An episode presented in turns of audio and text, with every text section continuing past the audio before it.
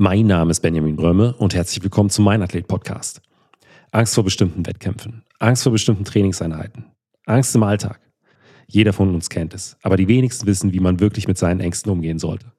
Mein heutiger Gast, die Parkourlegende Jason Paul, muss sich in seinem Sport immer wieder mit seinen Ängsten auseinandersetzen. Denn bei Sprüngen über Häuserschluchten, 10 Meter über dem Boden oder Balanceakten am Abgrund kommt in jedem zunächst die Angst zum Vorschein. Und vor dem Abgrund des Unmöglichen, wo jeder Atemzug zählt, hat Jason die Kunst gemeistert, seine Ängste zu bezwingen und wurde so zu einem der besten Freerunner aller Zeiten. Wenn auch du vor Herausforderungen stehst, die unüberwindbar scheinen, lass dich von Jasons Geschichte inspirieren und hör dir die heutige Folge unbedingt an. Und dann kommt so ein großes Fragezeichen im Kopf, so okay, das waren jetzt alles Sachen, die ich dachte, die kann ich niemals schaffen, aber das ging jetzt auf einmal was gibt es denn noch für Sachen, die ich mir sage, die schaffe ich nie, aber eigentlich könnte ich die, wenn ich mir selber nicht im Weg stehen würde. Und dann war das auf einmal eigentlich so, eine, so ein Abenteuer und so eine Erkundungsreise rauszufinden, so, wo liegen denn überhaupt die Grenzen, was kann ich denn überhaupt schaffen? Und das war, glaube ich, das Aufregende dann.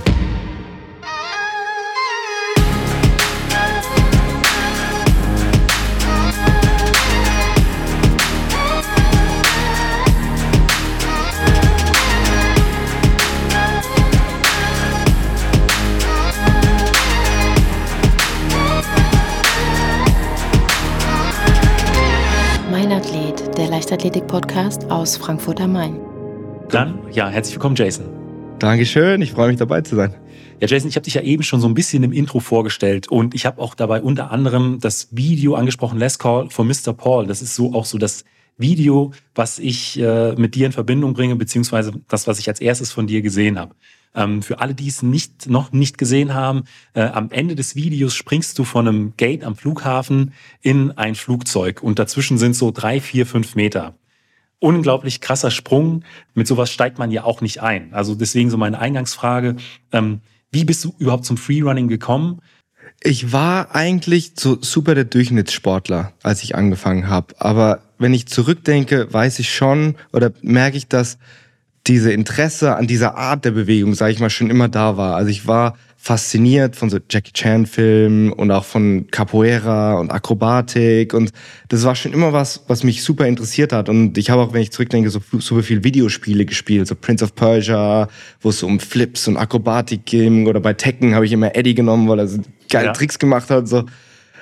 Und ich habe aber immer gedacht so, okay, das ist jetzt zu spät für mich damit anzufangen oder ich habe nicht sowas in meiner Gegend und habe gar nicht gedacht, dass es überhaupt möglich ist für mich, sowas zu lernen. Ich war so 10, 12, 13 Jahre alt und ein Kollege von mir ist dann auch zum Turnverein und wollte Saltos lernen. Die haben gesagt, ja, du bist schon zu alt oder sowas. Und deswegen dachte ich nicht, dass irgendwie sowas kommt in meinem Leben überhaupt, bis ich dann irgendwann im Fernsehen einen Parcours gesehen habe und einfach losgelegt habe mit meinem Kumpel. Wir haben einfach gesagt, so, das ist voll geil, lass das machen, ohne irgendeinen Plan und auch ohne irgendwelche Ambitionen eigentlich dahinter super gut zu werden. Hast du einen turnerischen Background, oder? Nee, ich habe Handball gespielt, fünf Jahre, Ach, weil das bei mir so jeder macht in dem Dorf, jeder spielt Handball. Ich habe mit fünf angefangen, dann habe ich mit zehn aufgehört, weil ich gemerkt habe, so, ah, das irgendwie habe ich mir das nicht so ausgesucht. Und dann hat ein bisschen so eine Suche für mich angefangen, was für einen Sport ich gerne ja. machen würde. Und dann habe ich alles ausprobiert von Fußball bis Fechten und Kung Fu und nichts hat sich so richtig geil angefühlt oder hat gepasst oder war dann Capoeira war cool, da haben die so Saltos gemacht, das war dann am anderen Ende der Stadt und das, ich hatte kein Monatsticket, das war zu teuer.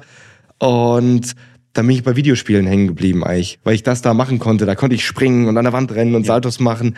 Und dann war ich auch so ein Videospiel, Online-Foren unterwegs und da sind dann auch die ersten Parcours-Videos aufgetaucht, die ich gesehen habe. Auch Mirror's Edge damals? Das war später dann. Ah, okay. Da, da war schon, also für der erste Parcours-Hype, wo das kam, war so um 2005 rum. Ja. Und da war ich gerade so in dieser Phase, wo ich so 13, 14 war. Dann nach drei, vier Jahren Sport relativ unfit eigentlich, aber ähm, auch so in der perfekten Zeit, wo ich halt auf der Suche war ja, und nichts ja. hatte.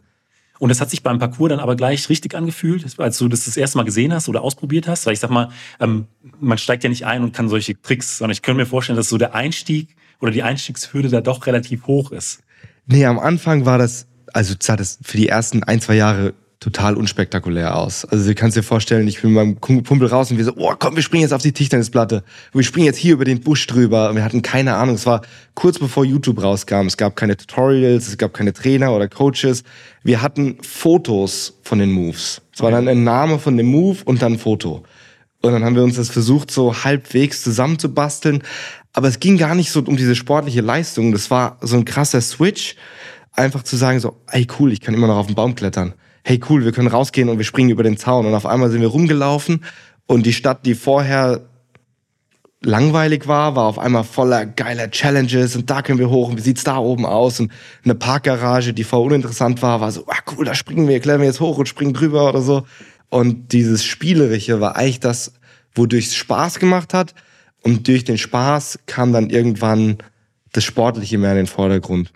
Ist auch das einer der Punkte, der dich da so abgeholt hat, wenn du sagst, äh, du hast auf einmal die Stadt mit ganz anderen Augen gesehen, dass du plötzlich irgendwie äh, ein, ein Spielplatz, so, äh, ganz Frankfurt am Main ist quasi plötzlich ein Spielplatz und ähm, der, das Geländer oder äh, dieses Dach, ähm, da könnte man jetzt dieses oder jenes machen, dass man vielleicht auch so ein bisschen da den Nervenkitzel suchen konnte? Oder gab es auch andere Punkte, die dich dann beim Parcours so, so abgeholt haben? Ich glaube, dass was tatsächlich passiert ist bei mir und auch bei vielen anderen, die Parcours machten, ist, dass du auf einmal checkst, du kannst viel mehr, als du eigentlich dachtest. Weil wirklich eigentlich der Kopf im Weg steht bei vielen Sachen. Du merkst, also so ein Sprung ins Flugzeug rein. Wenn ich dir den aufmalen würde auf dem Boden, würdest du den schaffen. Ja. Das wäre gar kein Problem. Aber dein Kopf steht dir im Weg. Und sobald man dann anfängt und es mal ein, zwei Wochen macht, machst du super viele Fortschritte, nicht weil du sportlich so viel besser wirst, aber weil im Kopf diese Barrieren weggehen, ja. dadurch, dass du einfach dran arbeitest und dein Kopf dann merkt so, hey, eigentlich kann ich das ja. Und das ist dann so ein krasser Effekt, gerade als Teenager, wo du überhaupt dich fragst, so, ja, gerade ich war auch so, bin ich überhaupt sportlich? Was will ich machen für einen Sport? Und dann habe ich das gemacht und habe gemerkt, so, oh, ich kann ja viel mehr, als ich dachte. Und dann kommt so ein großes Fragezeichen im Kopf, so, okay, das waren jetzt alles Sachen, die ich dachte, die kann ich niemals schaffen. Aber das ging jetzt auf einmal. Was gibt's denn noch für Sachen, die ich mir sage, die schaffe ich nie. Aber eigentlich könnte ich die, wenn ich mir selber nicht im Weg stehen würde. Und dann war das auf einmal eigentlich so, eine, so ein Abenteuer und so eine Erkundungsreise rauszufinden, so, wo liegen denn überhaupt die Grenzen? Was kann ich denn überhaupt schaffen? Und das war, glaube ich, das Aufregende dann. Also ist es äh, weniger, ich sag mal, dieser, dieser sportliche Aspekt. Ich kann möglichst weit äh, auf das nächste Dach springen, als eher, ich kann meine mentalen Grenzen so ein Stück weit verschieben und so auch Selbstbewusstsein daraus ziehen? Beides. Also das ist gerade die Balance, die, also ich glaube, jeder hat die Sachen im Kopf, also die, jeder hat ähm, so, so zwei, ähm, wie sage ich's? jeder hat auf der einen Seite die Sachen, die er physisch kann. Ja. Wenn ich jetzt ein Löwe hinter dir herrennt, wie weit könntest du wirklich springen? Ja. Und dann die Sachen, die man mental kann. Ich sage, wie viel Eier man in der Hose hat. Ja. Und beim Parcours gibt's echt beides. Es gibt manche Leute, die können körperlich super viel, aber haben super viel Schiss und trauen sich gar nichts. Und dann gibt's auf der anderen Seite die Leute, die super unkoordiniert sind, aber die dicksten Eier in der Hose haben. Und das ist dann super gefährlich, weil die sich dann überall runterschmeißen und du eigentlich nur weggucken willst die ganze Zeit. Und diese Balance ist eigentlich das, was Parcours ausmacht. Und da ist Parcours auch ein super guter Sport, um das so auszutesten, weil du machst einen Sprung auf den Boden und merkst, hey cool, kann ich machen, acht Fuß, springe ja. ich dir locker, ich spring ja. dir zehn Fuß. Und dann stehst du auf einmal zwei Meter weiter oben und denkst dir, hä, der Sprung ist genauso weit wie vorher, aber der sieht viel größer aus, aber ich hab's doch gemessen. Und dann merkst du, okay, das ist jetzt nur mein Kopf, der mir im Weg steht. Und dadurch, dass du nicht in so einem, es gibt viele andere Sportler, die natürlich mental super challenging sind, im Boxen oder sowas, aber du hast nicht diese Ruhe, wirklich dir die Challenge anzuschauen in dem Moment. Und du kannst wirklich reingehen und merken, okay, was macht mein Kopf ja. gerade? Und dann das wirklich lernen zu kontrollieren. Du hast gesagt, äh, es gibt auch andere Sportarten, die mental äh, ähm, eine Herausforderung sind. Boxen zum Beispiel. Ich, würde, ich war selbst 100 Meter Sprinter. Da ist es ja im Prinzip auch so, du hast 10 Sekunden Zeit und in den 10 Sekunden sollten dir möglichst wenig oder ist eigentlich kein Platz für Fehler. Aber wenn ich mich jetzt in dich versuche hineinzuversetzen, bei dir ist eigentlich wirklich kein Platz für Fehler. Und ich könnte mir schon vorstellen, dass man da auch mal, also Angst muss da ja auch irgendwie mal ein Thema sein. Wie Äh, oder, oder hast du Angst vor solchen Sprüngen? Und wenn ja, wie ähm, überwindest du die dann ganz konkret in, in, in so einem Moment? Viele Leute denken, wir blenden, wir, äh, viele Leute denken, wir haben überhaupt gar keine Angst. Und dann denken die anderen Leute, wir blenden die einfach aus und sind so Adrenalin-Junkies, die nur diesen Thrill wollen. Ja. Aber eigentlich ist genau das Gegenteil der Fall. Du willst wirklich der Angst zuhören, weil die dich natürlich schützt. Ich mache es jetzt seit 20 Jahren und ich wäre nicht fit und würde es immer noch machen, wenn ich nicht meiner Angst zuhören würde, weil die hilft mir, das sicher zu machen. Und was ich versuche, ist, mir so einen Sprung total unemotional erstmal anzuschauen, weil du läufst durch die Stadt und du siehst auf einmal einen Sprung. Und das suchst du dir nicht aus. Ja. Weißt, dein Kopf ist in so einem okay. Parcours-Modus. Wenn du auch, jeder Zuschauer kann sich zwei Parcours-Videos anschauen und dann läufst du die Straße runter und auf einmal siehst du, ah, oh, da könnte man springen oder da könnte ich hoch.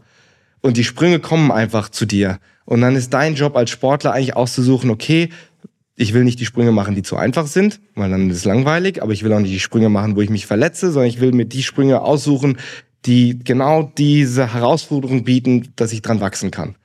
Und oft ist nicht mal so, dass du sagst, ich freue mich jetzt voll, den Sprung zu machen, sondern du merkst, das wird jetzt schwer, den Sprung zu machen, aber ich habe Bock, das zu machen, auch ja. wenn es schwer wird. Und in der Situation schaust du dir den Sprung an und dein Körper schmeißt ganz automatisch dir, das kann schiefgehen und da und so Bilder von deinem verdrehten Fußgelenk oder wieder auf dem Boden landest und ich jetzt mit Kind, wie ich dann meine Tochter nicht versorgen kann, wenn ich auf einem Rollstuhl sitze oder so. Also all diese schlimmen Bilder, die will ich in dem Moment gar nicht ausblenden, weil es ist wichtig, dass ich dem zuhöre und ich versuche wirklich alle schlimmen Sachen, die passieren können und alle Konsequenzen, die da sind, mir einmal anzuhören von meiner Angst. Und wenn ich dann diese Infos habe, dann versuche ich zu entscheiden, so, okay, welche Risiken kann ich minimieren? Das könnte passieren, da könnte ich abrutschen. Okay, kann ich mir das anschauen vorher, ob das grippy ist? Ah, die Stange, wo ich greifen will, die könnte abbrechen. Und wenn das passiert, könnte es schlimm aussehen ja. für mich. Kann ich da mal richtig dran rütteln und gucken, welche Risiken ich minimieren kann. Und dann entscheidest du, okay, kann ich das sportlich heute machen? Fühle ich mich heute gut? Fühle ich mich heute ausgeruht? Will ich den Sprung gerade machen, weil ich Bock drauf habe oder weil gerade drei hübsche Mädels vorbeilaufen oder auf der Bank da hinten sitzen? Und du musst da ziemlich, umso, umso besser du das Risiko einschätzen kannst, dich selber verstehst, deine Motivation verstehst, umso sicherer kannst du das dann auch machen. Und dann versuche ich zu entscheiden, mache ich es oder mache ich es nicht. Also ich höre mir beide Seiten an. Und wenn ich entscheide, nein, ich mache es nicht, ist für mich wichtig, dass ich dann auch nicht ähm, sauer auf mich bin oder enttäuscht bin. Ja. Und dann sage ich einfach, nee, ist okay, ich hole mir einen anderen Sprung. Aber wenn ich sage, ja, ich mach's, in dem Punkt ist es wie als wäre es so ein Autopilot. Okay. In dem Moment, ich tue, tue ich die Entscheidung nicht mehr hinterfragen. So, ich habe mich jetzt entschieden, ich mache den. Und in dem Moment ist es wie, als wäre ich jetzt von so einer Schicksalshand geführt ja. und ich kann gar nicht mehr mich umentscheiden. Weil ich weiß, jeder negative Gedanke, jeder Moment, wo ich die Entscheidung hinterfrage, macht's gefährlicher für mich. Weil ich will ja 100% nur dran denken, an die, die perfekte Ausführung.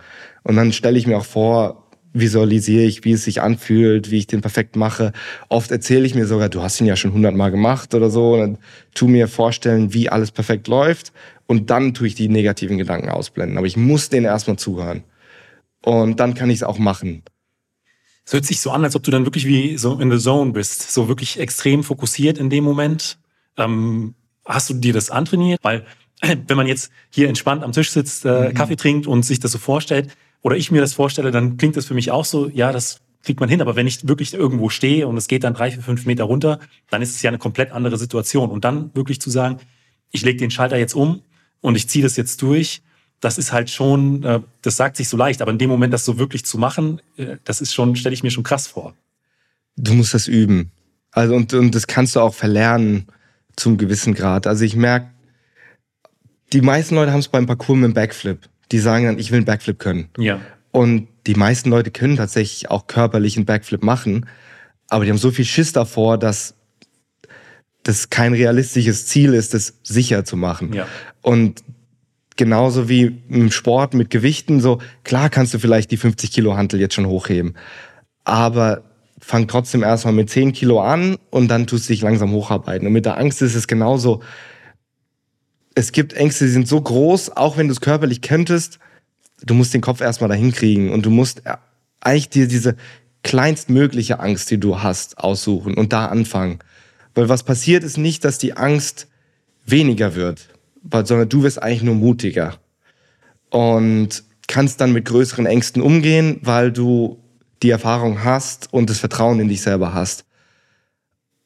Und deswegen ist es wichtig, einfach zu sagen, okay, ich habe hier zehn Sachen, vor denen ich Angst habe. Ich fange an mit der kleinsten Angst und dann arbeite ich mich langsam hoch. Ich habe keinen Mentaltrainer oder so, aber über die Zeit, wenn ich so Psychologie-Themen mir angehört habe, ist es immer erstaunlich nah, wie nah, wie ähnlich das dann ist mit dem Prozess, den, der sich eigentlich für mich so ergeben hat mit der Zeit.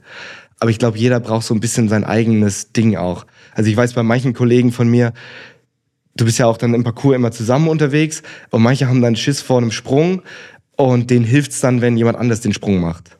Oder denen hilft's, wenn du denen sagst, komm, das schaffst du. Und dann wieder andere, denen musst du sagen, so, pff, packst du eh nicht. Und dann sagen die, ah, dir zeige ich es jetzt so, let's go. Also da muss schon jeder selber für sich das finden.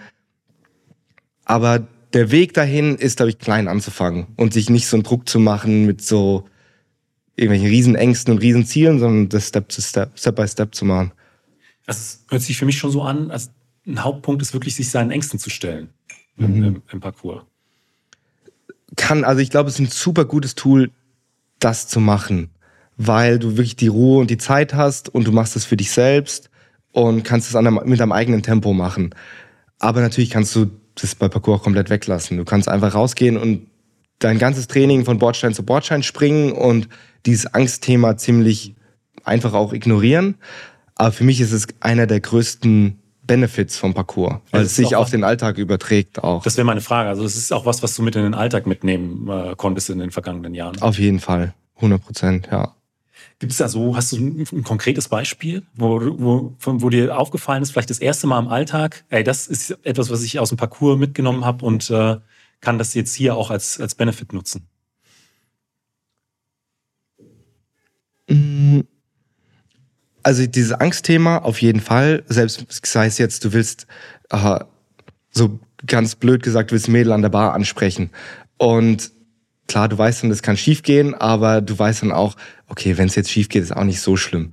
Und das andere beim Parcours ist auch, dass du das eigentlich draußen machst. Das heißt, du fällst rum und du machst mal einen Fehler und da sind dann andere Leute um dich rum, die das sehen und du gewöhnst dich dran, dass es okay ist, Fehler zu machen, auch wenn andere dir zusehen. Und dann werden automatisch so Sachen wie ähm, ja, von einer Gruppe von Menschen was präsentieren oder sowas sind für mich viel entspannter geworden, weil ich wusste so, hey, ist okay, wenn ich einen Fehler mache. Ist mir schon hundertmal passiert und das geht die Welt nicht von unter. Und ich glaube, viele von diesen Sachen wissen wir im Kopf, aber wie Meditation hilft es uns, wenn wir die im Sport ausleben können. Ja. Und dann hast du das praktisch schon gemacht und du hast so eine abstrakte Welt im Sport, wo du Fehler machen kannst und du dein, dich deinen Ängsten stellen kannst, weil es um nichts geht. Und dann hast du aber diese Erfahrung, weil wenn, wenn beim Sport dir ein Fehler passiert, wenn du kein Wettkampfsportler bist, dann ist es egal. Keinen interessiert's. Die Leute fragen mich, warum? Das interessiert doch keinen, ob du jetzt über die Mauer gesprungen bist oder nicht. Und klar, tut's keinen, aber für mich ist es so eine abstrakte Welt, wo ich genau die Sachen üben kann. Und wenn es dann wirklich um was geht, in der Präsentation, in der Verhandlungsgespräch mit dem Kunden oder wenn ich mit meiner Frau über ein schweres Thema spreche und ich vielleicht was sagen muss, was, wo ich nicht weiß, wie sie drauf reagiert, dann habe ich die Erfahrung aus dem Sport, zu sagen, so, nee, ich kann jetzt diese Angst überwinden oder ich kann jetzt auch einen Fehler in dem Gespräch machen und es ist okay. Und da hilft mir Sport auf jeden Fall viel. Und es gibt noch ein paar andere Themen, ja. aber. aber das ist schon ein spannender Punkt. Also, mhm. weil ähm, das verbindet man, glaube ich, gar nicht in erster Linie auch mit, mit Parcours, dass man dann auch so viel mit in, den, in sein normales Leben da mit reinbeziehen kann. Aber wenn du das jetzt so erklärst, gerade auch so Präsentationen oder auch schwierige Gespräche, ähm, das ist einfach was, dass man da wirklich den direkten Draht aus dem Sport ins normale Leben ziehen kann, sagen kann, da habe ich da wirklich äh, von profitiert. Ähm, wir haben so ein bisschen über das Mentale und, im, im Parcours unterhalten, aber wie sieht's denn so körperlich aus? Ich sag mal, bei so ein Sprung, mhm. äh, Schnelligkeit, Rennen, ähm, Verletzungsprophylaxe sind ja auch alles so Themen. Du musst ja auch äh, physisch dafür trainieren. Wie, wie kann ich mir, ich sag mal, so eine typische Trainingswoche vor, äh, von dir vorstellen, wenn du dich auf ein bestimmtes Projekt äh, vorbereitest? Mmh, total unterschiedlich. Also natürlich willst du so viel wie möglich nicht damit verbringen, Krafttraining zu machen und zu dehnen und deine Physioübungen zu machen, sondern du willst eigentlich so viel wie möglich einfach nur den Sport, Sport machen und Spaß haben. Und das ist eigentlich auch tatsächlich das beste Training, um auch fit zu sein für so einen Dreh. Umso näher du im Training am Wettkampf oder am Performance-Szenario sein kannst, umso besser natürlich. Aber dadurch das Parcours, du brauchst den ganzen Körper, du musst flexibel sein, auch wenn es über lange Zeit machen willst, musst du gut auf deinen Körper aufpassen. Und du hast natürlich viel Impact, Aufprelle, Landungen, wo du viel Schwung abfangen musst. Und da musst du fit für sein. Und da hilft es super viel, Krafttraining dazu zu machen. Ich glaube, das, was man am ehesten vergleichen kann, ist das Turntraining, weil du gerade diese Balance brauchst aus Flexibilität, Koordination und Kraft. Und da ist man sich auch immer ein bisschen mehr im Konflikt. Umso flexibler du bist, umso schöner sieht das Salto aus. Aber umso mehr Power du hast, umso höher springst du dann natürlich. Okay. Und die Beine in Balance zu bringen, ist dann immer so ein bisschen so ein Kampf. Ähm, jetzt bin ich von der Frage ein bisschen abge, abge schweift. Aber wenn du dir so einen Trainingstag vorstellst, so eine Trainingssession, ist für mich meistens sind da so zwei, drei Phasen im Training. Ich komme mit einer generellen Idee zum Training hin, was ich heute üben will. Ich habe ein paar Skills, an denen ich arbeiten will und die tue ich dann ein bisschen üben. Und dann habe ich meistens eine Phase im Training, wo ich eigentlich am Rumspielen bin, weil ich gemerkt habe, dass man, wenn ich mit zu viel Erwartung oft ins Training reinkomme, wie zum Beispiel heute will ich, keine Ahnung, die doppelte Schraube landen, dann bin ich manchmal total versteift drauf und das klappt dann an dem Tag gar nicht. Und ich gehe nach Hause mit dem Gefühl so, boah, ich wollte das machen und das hat gar nicht geklappt. Und wenn ich dann aber mal ins Training reingegangen bin, ohne Erwartungen, weißt du, du hast so einen Tag, wo du sagst, heute habe ich eigentlich Muskelkater und ich habe auch gar nicht so gut gepennt und ich fühle mich nicht so geil. Ich mache einfach mal jetzt die Übung, ach, funktioniert nicht, jetzt mache ich mal das, ach, dann gehe ich halt an der Stange ein bisschen schwingen und auf einmal machst du einen Trick, der vorher nie geklappt hat wo du sagst so, hä, warum habe ich denn heute meine Bestleistung, obwohl ich gedacht habe, ja. ich hatte keine Erwartung. Aber ich glaube, das kommt dann gerade, weil ich keine Erwartung hatte, weil ich einfach dem Gefühl gefolgt bin und mein Körper dann wusste, ach cool, hier kann ich heute was machen und das kannst du nicht immer machen, weil du immer nur deinem Gefühl folgst, dann tust du natürlich die, die Übungen vernachlässigen, die vielleicht kurzfristig keinen Spaß machen, aber langfristig dir viel im Training bringen. Deswegen versuche ich das immer ein bisschen zu kombinieren. So ein bisschen die Sachen, die ich machen muss, dann ein bisschen rumspielen und dann meistens noch mal am Ende ein bisschen Cooldown, ein bisschen Stretching und so, dass langfristig ich auch fit bleibe. Und dann, wenn du dir eine bestimmte Location rausgesucht hast oder eine Location quasi dich gefunden hat, dann ähm, übst du auch schon noch mal an der Location oder, oder hast dann so, ich sag mal so Zubringerübung oder äh, zeichnest du es dann im Prinzip erstmal auf dem Boden auf und dann, wenn der Tag X gekommen ist, dann probierst du es dann auch sofort äh, dann äh, an der Location. Für mich ist im Training es weniger, dass ich wirklich auf so einen Sprung hinarbeite. Dass die, der Fortschritt ergibt sich eigentlich dadurch, dass ich in jeder Session einfach versuche, mich zu, herauszufordern. Und es ist eigentlich wenig, dass du so riesen Überraschungsmomente ja. hast oder so einen Sprung, auf den ich jetzt ewig hingearbeitet habe und ähm, jetzt kann ich den auf einfach auf dann das irgendwann. Ja auch nicht nur Sprünge, die du machst, mhm. sehr viel, sehr viel. Oder Tricks oder ja. Bewegungen, sondern es ist eigentlich eher so ein. Jeden Tag wird es ein bisschen schwerer und du merkst gar nicht von einer Session zur anderen, dass du jetzt einen riesen Fortschritt gemacht hast, sondern es dann nach so zwei oder drei Jahren guckst du zurück und merkst dann so, hey, auf einmal kann ich ja viel mehr, als ich jemals dachte. Ich finde dieses Quote eigentlich ganz geil. Die meisten Leute überschätzen, was sie in einem Jahr schaffen können, aber unterschätzen, was sie in zehn Jahren schaffen können. Okay. Und das gerade beim Parcours habe ich dann auch das gelernt, so für mich auch im Alltag dann so karrieremäßig, so, okay, es geht gar nicht drum, jeden Monat so einen krassen Win zu haben oder jedes, diese, diese großen Goals ja. zu haben, sondern eigentlich zu wissen, okay, in die Richtung will ich und jeden Tag ein Prozent mehr oder jede Woche ein Prozent mehr über mehrere Jahre hinweg und auf einmal ähm, hast du viel mehr erreicht, als du eigentlich gedacht hast am Anfang. Und du hast ja auch vorhin gesagt, du äh, die die äh, die Locations, die finden eher dich als du sie. Mhm. Aber ähm, gehst du dann gezielt auf Reisen äh, in bestimmte Länder, um zu sagen, hey, die Stadt, die finde ich spannend und äh, ich schaue mir die mal an und mal gucken, was äh, was ich da an den Straßen finde? Oder ähm, ist es wirklich so, ich will jetzt äh, in der nächsten Woche in Hongkong was aufnehmen äh, oder im nächsten Monat und ich fliege jetzt dahin? Oder ist es eher so, ich, ich guck mir die Landkarte an und mal schauen, wo es, wo es noch schön sein könnte? Mm, für mich ist so die perfekte Kombination im Parcours, wenn ich einen Trick finde, der für mich sportlich eine coole Herausforderung ist und der aber auch nur an der einen Location möglich ist. Für mich ist Parcours, was das Parcours so interessant macht, ist dieses Kreativität, die Stadt auf eine Art zu interpretieren oder zu nutzen, wie man es eigentlich nicht machen würde. Weil das finde ich zum Beispiel an so einem Medium wie Fotografie super interessant. Wäre jetzt auch mein Punkt. Man geht mit anderen Augen durch die Stadt, Genau. wenn man Street-Fotografie machen will. Mhm. Äh, und äh, es ist vergleichbar quasi. Voll. Also wie wenn du sagst, für mich ist, als ich Parcours, ähm, als ich Parcours angefangen habe, war es wie als ob ich durch die Stadt laufe und ich habe auf einmal ein neues Objektiv für meine Kamera.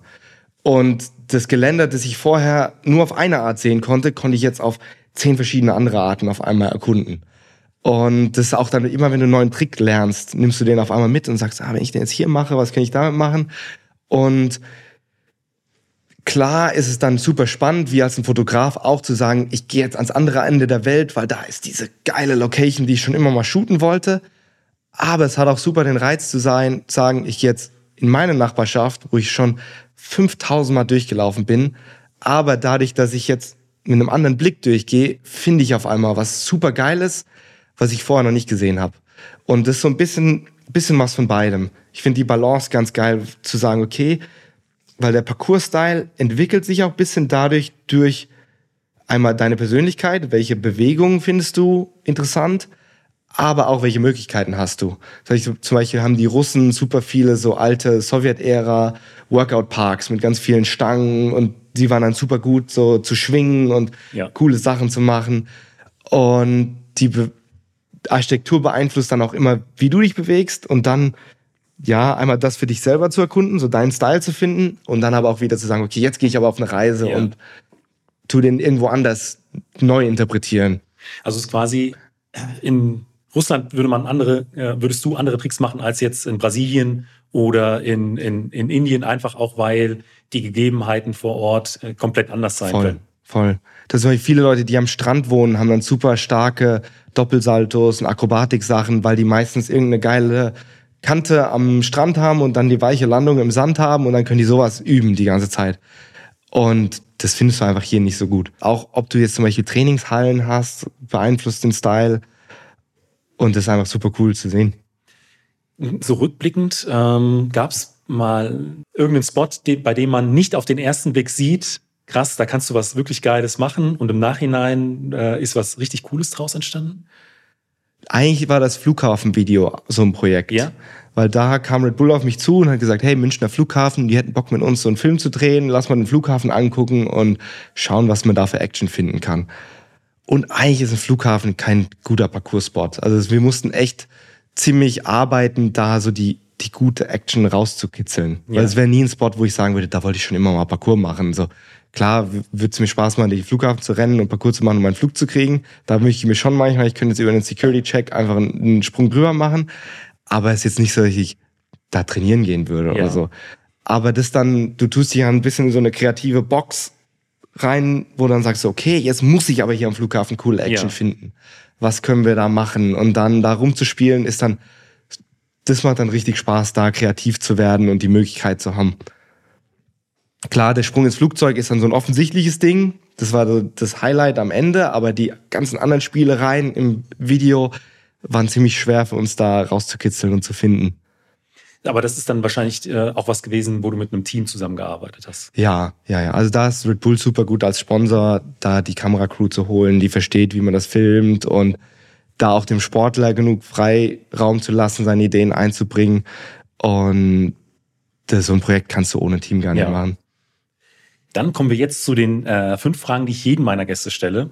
Und ähm, da ist die erste, was war jetzt so rückblickend bei dir der äh, Stunt mit den, mit den aufregendsten, schönsten Emotionen? Also da, an dem die, vielleicht die, die spannendsten Erinnerungen dranhängen.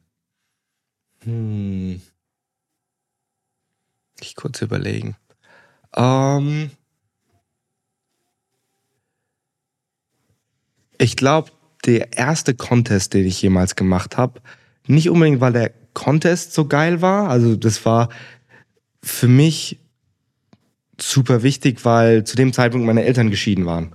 Und ich wurde damals eingeladen, ich war 18, bei einem der allerersten Parcours-Contests mitzumachen. Und es wurde damals riesengroß aufgezogen. Das war in London am Trafalgar Square mit 11.000 Leuten, die Zuschauer waren. Und ich wurde eingeladen, Deutschland zu repräsentieren.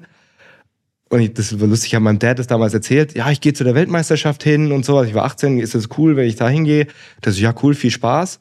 Und dann so zwei, drei Wochen vor dem Wettkampf hat er mich im Auto angesprochen und gesagt, so, hey, du hast mir da das mich angelogen mit dem Wettkampf. Wie, ich habe dich angelogen. Das ich, ja, ich dachte, du gehst zum Zuschauen hin. Dann bin ich zur Website gegangen und habe gesehen, du nimmst ja teil an dem Wettkampf. Und habe ich gesagt, ja, klar gehe ich da hin, um teilzunehmen. Das, ja, ja, klar kommen wir dann, um das anzuschauen. Und dann sind mein Mom und meine Dad zusammen hingekommen mit noch meinem Onkel und meinen Brüdern. Und mein Dad ist Brite und dann war es für ihn nach cool, cool, auch nach London zu gehen und so. Aber das war so der erste, das erste Mal, dass meine Eltern nach der Scheidung wieder was zusammen gemacht haben. Ja. Und da hat's dann gestartet, dass sie dann schlussendlich wieder zusammengekommen sind und jetzt wieder verheiratet sind. Ach, krass. Also es war wirklich dann so was, wo ich sage, cool, ich klar hätte das ohne Parcours oder mein Sport auch Ja. passieren können, aber das war wirklich der erste Trip, wo sie wirklich meine Eltern nach der Scheidung das erste Mal Spaß hatten wieder Ja. zusammen. Weil ich, ich wollte eh, das eben schon ansprechen, du hast gesagt, das war in der Zeit, in der sich deine Eltern getrennt hatten. Das ist ja keine einfache Zeit für ein Kind, wenn, äh, wenn, wenn sowas ist. Und dann, wenn man auf der anderen Seite die, Seite die Möglichkeit dann bekommt, an so einem coolen Wettkampf teilzunehmen, dass es vielleicht irgendwie sowas, ich sag mal, wie so ein Lichtblick in so einer vielleicht schwierigen Zeit ist. Und wenn es dann aber auch noch ähm, schlussendlich auch wieder so ein, so ein Wendepunkt auch in der Beziehung von deinen Eltern war, ähm, kann ich schon sehr gut nachvollziehen, dass da so schöne Emotionen dranhängen. Also es ist dann gar nicht so äh, der, der Wettkampf an sich, sondern tatsächlich so diese, diese Gesamtsituation, die dann da so hängen geblieben ist. Auf jeden Fall. Also klar war es cool, den Wettkampf zu machen und das und die Erfahrung zu haben. Für mich war es jetzt die Scheidung nicht so schlimm, weil ich war 16 und da ist es nicht so, wie wenn du 10, 11, 12 warst. So, da verstehst du schon, okay, wenn meine Eltern nicht mehr zusammen sein wollen, dann ist das auch nicht meine Schuld. Und das war jetzt nicht so schlimm für mich, sag ich mal. Mein Dad ist auch nicht weit weggezogen und ich hatte mit den beiden eine coole Beziehung immer noch. Aber natürlich habe ich nicht dran geglaubt, dass sie jemals wieder zusammenkommen. ja. Das dann zu sehen, war super cool und zu wissen, dass der, das war ein kleiner Teil davon, war super cool. Ja, das kann ich mir vorstellen. Auf der anderen Seite, zum Sport gehören ja nicht nur Höhen, sondern auch Tiefen. Was war denn vielleicht eine besonders schwierige Zeit oder auch äh, schwieriger Dreh? Verletzungen spielen ja auch immer mal mit rein. Gibt es da irgendwas, was heraussticht? Für mich ist immer das Problem, dass ich alles machen will. Und ähm, in meinen Ende, Ende, wie alt war ich? 26, 27, 28? So Ende, Ende meiner 20er hatte ich eine Herzmuskelentzündung. Und da, also ich bin gelandet nach so einem verrückten Trip. Ich bin geflogen nach Abu Dhabi für einen Location Scout, dann zurück nach Bangkok, um da noch was zu machen. Und pipapo kam ich in Frankfurt wieder an und habe auf einmal Schmerzen in der Brust gehabt. Und habe gedacht, okay, bisschen komisch, aber ich hatte jetzt so einen riesen Flug, vielleicht mache ich kurz mal ein Nickerchen, bin aufgewacht, hatte immer noch so ein Drücken auf der Brust, dachte, ah ja, ich gehe mal zur Uniklinik. Die sagen mir eh, kein Stress, das passt. Aber die haben dann, wird dann ziemlich ernst auf einmal, wo ich da war und die so, ja, sieht aus, jetzt so eine Herzmuskelentzündung und das heißt jetzt erstmal sechs Monate gar kein Sport. Und das war natürlich keine gute News für mich und war am Ende meine eigene Schuld, dass ich das hatte, weil ich habe probiert alles zu machen. Ich habe YouTube-Videos gemacht und trainiert und bin durch die ganze Welt kreuz und quer rumgereist, habe mit meinem Kumpel so eine Parcours-Brand noch hochgezogen gleichzeitig, dann vier, fünf Stunden immer nur gepennt und da und hier unterwegs gewesen und habe dann für mich gemerkt, so okay, das ist jetzt dein Körper, der dir klar sagt, so okay, hier ist so die Grenze, so viel kannst du machen und das war wirklich für mich so ein Moment, wo ich mich wieder finden musste und das auch immer noch für mich die Challenge jetzt so die Balance immer zu finden Ja. zwischen dem Sport und allem anderen, was ich mache. Aber du hast gesagt, ähm, du hast ein halbes Jahr keinen Sport gemacht ähm, oder solltest keinen kein Sport machen. Wie hast du die Zeit dann da genutzt? Ähm, wie gesagt, mein Problem ist, ich will alles machen. Das heißt, ich hatte natürlich zehn Hobbys, die ich gerne machen würde, für die ich jetzt auf einmal Zeit hatte, was cool war. Also es war nicht so, dass ich nur den Sport habe und dann in ein volles Loch gefallen bin, sondern so cool, mir macht eh Spaß, Videos zu machen und ähm, das war dann eine andere Sache, wo ich mich rein vertiefen konnte. Videos, Social Media, ähm, die Parcours-Brand, die ich mit meinen Kumpels hatte, das waren dann so Themen, wo ich dran arbeiten konnte, das mich auch erfüllt hat. Und es war eigentlich eine ganz coole, so wie so eine Trial-Periode, so, okay, Ja. wie wär's denn, wenn ich mal kein Sportler war? Weil dann habe ich, seit 14 habe ich den Spaß gemacht und dann mal zu wissen, so, ah, okay, jetzt kann ich mir eigentlich mal vorstellen, wie das ist, einfach kein Sportler zu sein. Und da war es dann eigentlich eine gute, reflektierende Phase, so sich das vorstellen zu können. Weil Sportler hast du ja immer im Hinterkopf so, natürlich erzählen dir das auch alle deine Verwandten und jedem, der du erzählst, den du erzählst, dass du Sportler bist, kommt immer so, ja, das kannst du aber nicht für immer machen, du. Oder ja, wie willst, wie lange willst du den Spaß noch machen? Da musst du ja mal gucken, was als nächstes kommt und so. Und klar habe ich mir da schon immer ein bisschen Kopf drum gemacht, aber das war dann so eine Trial-Phase. So, okay, wie wird das dann wirklich aussehen? Und habe für mich dann auch gemerkt, so, cool, ich wäre auch ohne den Sport noch happy. Ja. Und könnte da einen Weg finden, erfüllt zu sein und mein Ding zu machen. Und konnte dann auch für mich auch wieder entscheiden, so, okay, cool, nee, ich will den Sport weitermachen und ähm, das soll weitergehen, aber auch wenn es nicht klappt, ist auch okay. Man landet weich. Mhm. Ähm, Du konntest ja dann aber auch wieder äh, mit dem Sport beginnen und ähm, damals und vielleicht auch heute, was sind denn so in Trainingsinhalte, auf die du dich ganz besonders freust? Wenn du jetzt weißt, okay, heute mache ich das, äh, da habe ich vielleicht noch mal ein bisschen mehr Bock als an einem, äh, ich sag mal, normalen Tag. Hm. Weiß ich gar nicht. Äh, Es gibt ja auch immer mal, dass Ja. man einfach alles cool findet. Also was, was mir gar keinen Spaß macht, ist Ausdauertraining. Da muss ich mich Ja. wirklich zu zwingen. Ähm, aber tatsächlich ist bei den meisten Sachen so, für mich ist es immer schwer zu wechseln. Sobald ich eine Sache anfange, macht es mir super Spaß. Für mich ist auch schwer, ins, ins, mich aufs Gym jetzt unbedingt zu freuen.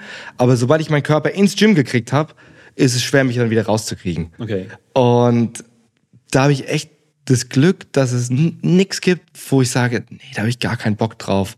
Klar, so die Physioübungen und sowas weniger. Ähm, aber generell, mir macht es einfach Spaß, so meinen Körper zu erkunden und rumzuspielen und mich ein bisschen zu challengen. Da gibt's ja, für mich ist immer geil, wenn die Sonne scheint.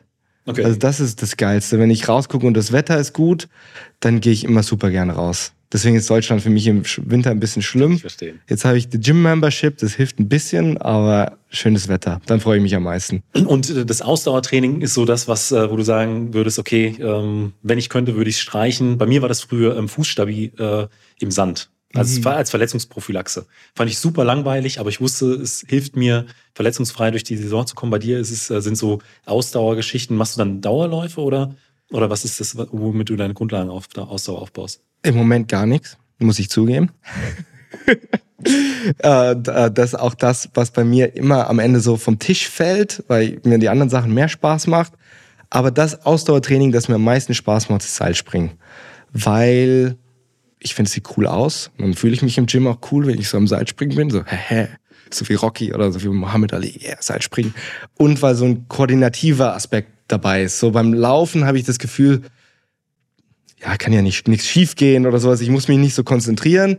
Und ich mag beim Seilspringen, dass ich auch da so rumspielen kann, Mhm. dass es verschiedene Tricks gibt, aber es gleichzeitig Ausdauer ist. Dann kann ich Musik anmachen und Seilspringen und dann macht mir das auch schon Spaß. Aber erzähl mal, was das für ein Fußstabi-Zeug, das ihr macht. Ähm, Weitsprunggrube äh, Ja. ist ja immer in Leichtathletikstadien oder auch in Leichtathletikhallen. Und äh, um die Fußmuskulatur zu kräftigen, ähm, gehst du halt barfuß in den Sand und dann ziehst du dich zum Beispiel mit den Zehen nach vorne oder du stellst äh, die Füße auf die Außenkanten und gehst dann durch den Sand oder gehst seitlich oder versuchst ähm, äh, einbeinig im Sand zu stehen und das äh, Gleichgewicht zu halten. Und dadurch trainierst du diese ganzen kleinen, äh, feinen Muskeln äh, im, im Fußgewölbe, die Sehnen und alles, um dann die dauerhaften, der doch stärkeren Belastungen, gerade wenn du mit Spikes oder so unterwegs bist, besser auszuhalten. Und das ist, ich will jetzt niemandem zu nahe treten, aber es ist unglaublich langweilig, aber es ist halt wichtig. Äh, aber es ist jetzt nichts, wo, weshalb irgendjemand äh, mit dem Kurzsprinten oder so angefangen hätte. Deswegen, das habe ich immer so als, als Beispiel, was ich dann damit so in den, in den Ring werfe. Aber bin froh, dass ich das heute nicht mehr machen muss. Dann komme ich jetzt aber zur letzten Frage und die ist, wenn du äh, einen Tag mit deinem 14-jährigen Ich nochmal verbringen könntest, äh, in dem Moment, in dem es Parcours entdeckt hat, äh, was würdest du ihm über, ich sag mal, deinen Weg erzählen, äh, der noch vor ihm liegt und welche Einsichten oder welche Ratschläge würdest du deinem 40-jährigen Ich mit auf den Weg geben? Mm.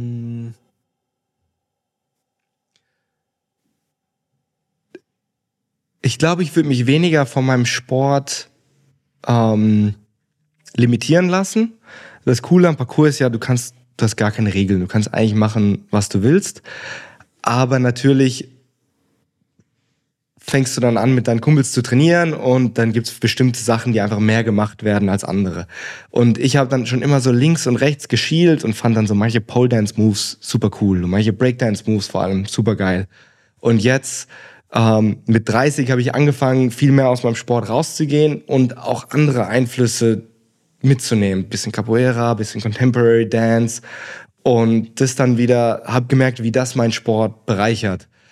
Und da wünschte ich, das hätte ich vielleicht früher gemacht und hätte weniger mich so in meinem Parcours, den Tiefen des Parcours verloren und mehr ähm, so auf mein Gefühl gehört und gesagt, okay, weil jeder von uns hat ja seine Interessen, das will ich machen und dann suchst du dir eigentlich einen Sport aus, der so gut es geht darauf passt. Aber ein perfekter Fit ist es wahrscheinlich nie. Vielleicht gäbe es, wenn du, vielleicht gäbe es andere Sachen, die du gerne schon machen würdest, aber weil die dann in deinem Umfeld nicht passieren und du dann den extra Schritt gehen müsstest, jetzt nochmal zu einem Breakdance-Training zu gehen oder nochmal dir jetzt zwei YouTube-Tutorials anzugucken und das alleine zu üben und das wird nicht so viel Spaß machen wie mit den anderen Leuten in deiner Crew, lässt du es dann halt öfter links liegen und da wünschte ich, ich hätte mehr diesem Gefühl nochmal zugehört und das mehr gemacht. Ähm, und ich hätte vielleicht gesagt, so, hey, film viel mehr von dem, was du machst weil oft fühlt man sich gerade als Anfänger, ja, das will ich jetzt nicht filmen, weil das ist noch nicht so gut und man will dann eher so die Highlights filmen und mitnehmen, ja. so den besten Lauf oder den Wettkampf und so und wo ich mir denke so, boah, wenn ich zurückdenke, fände ich es voll geil, mehr Aufnahmen zu haben von mir so beim stinknormalen Training oder nicht mal so unbedingt, es gibt so, so wenige Momente, die ich habe von meinen Kumpels, Weißt, wir haben das mit 14, 15 zusammen gemacht und wir haben immer nur die Sprünge gefilmt oder die Action gefilmt. Und die wenigen Momente, die ich habe, so vom Drumherum, wie wir da sitzen und labern oder wie wir einfach so, mein Kumpel Dirk, der dann in die Kamera labert und so seine Stimme zu hören mit 14 und das zu sehen ist so, ach wie geil. Ich wünschte, davon hätte ich mehr so. Weil eigentlich ist dieses Drumherum ja am Ende so, sind so die Stories, die du dir am Ende erzählst. Klar war es cool, dass du dann den Wettkampf gewonnen hast, aber eigentlich sind diese Erinnerungen, ja, wie du mit deinen Kumpels trainiert hast und wie du dann jeden Tag hin bist und dasselbe gemacht hast oder das gearbeitet hast und ja, diese Momente, die dann langweilig oder banal erscheinen, sind eigentlich die, wo du dich dann gerne zurückerinnerst. Und da wünschte ich, ich hätte mehr festgehalten und gefilmt und mitgenommen. Ich glaube, das sind äh, sehr, sehr schöne Schlussworte. Jason, vielen Dank für deine Zeit. Dankeschön, war mir eine Freude. Falls dir die Folge gefallen hat, gib mir doch einfach eine Bewertung bei Spotify oder Apple Podcast. Außerdem freue ich mich sehr über dein Feedback per E-Mail oder auch auf Instagram. Vielen Dank und bis zum nächsten Mal.